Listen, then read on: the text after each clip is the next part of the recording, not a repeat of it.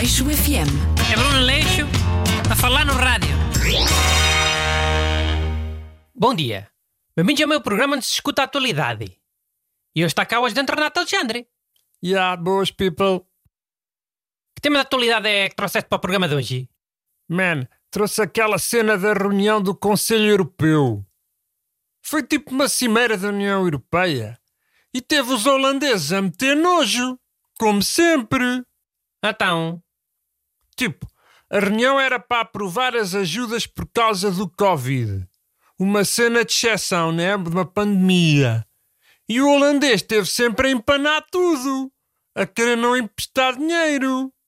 Sempre com boquinhas de nós no Sul sermos irresponsáveis e mais não sei o quê. hum. se calhar o, o holandês também já é usado como bote expiatório, hã? Ou tu achas que o António Costa quer estar em Portugal agora? Com este calor que parece um inferno? Hum. É, hã, é.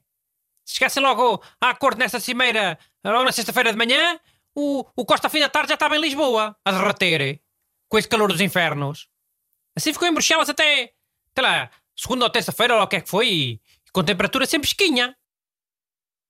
Então, tipo que achas que a malta dos países do Sul é que está a dificultar as negociações? Só para conseguirem ficar mais dias num país fresquinho? Pá, não sei, mas pode ser, hein?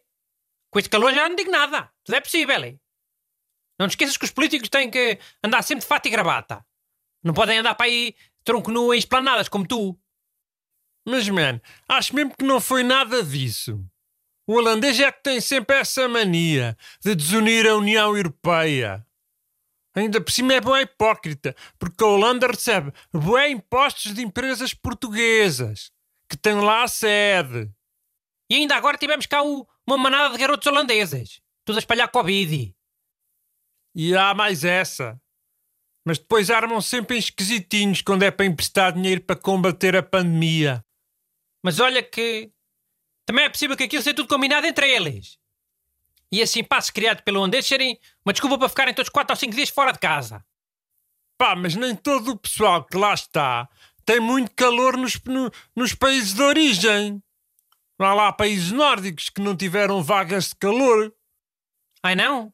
Se calhar na Suécia tiveram 25 graus no fim de semana. Isso para eles é como se fossem 50 graus para nós. Não estão habituados. Que temperatura é que teve em Bruxelas no fim de semana? Oh, sei lá eu. Mas não mirava nada que Bruxelas tivesse sido a capital europeia com o tempo mais fresco este fim de semana. E pode nem ter sido só o tempo fresco.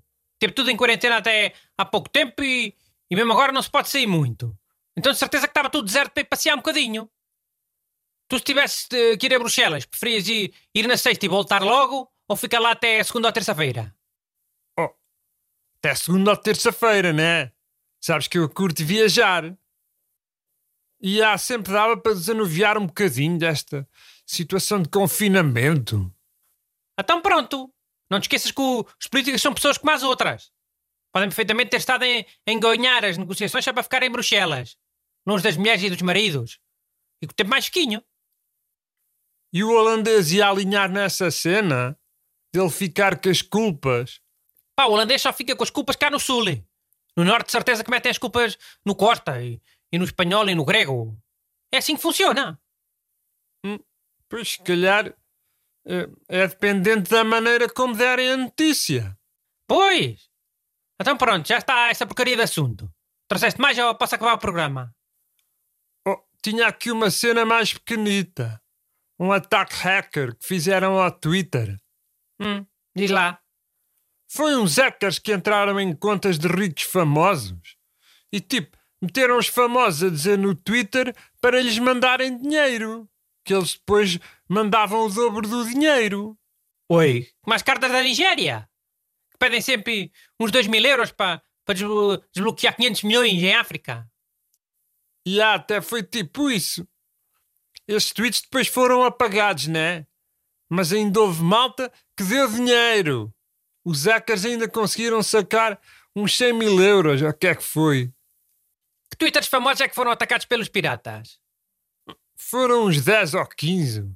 O Obama, o Elon Musk, aquele man da Amazon, Bill Gates, Kanye West.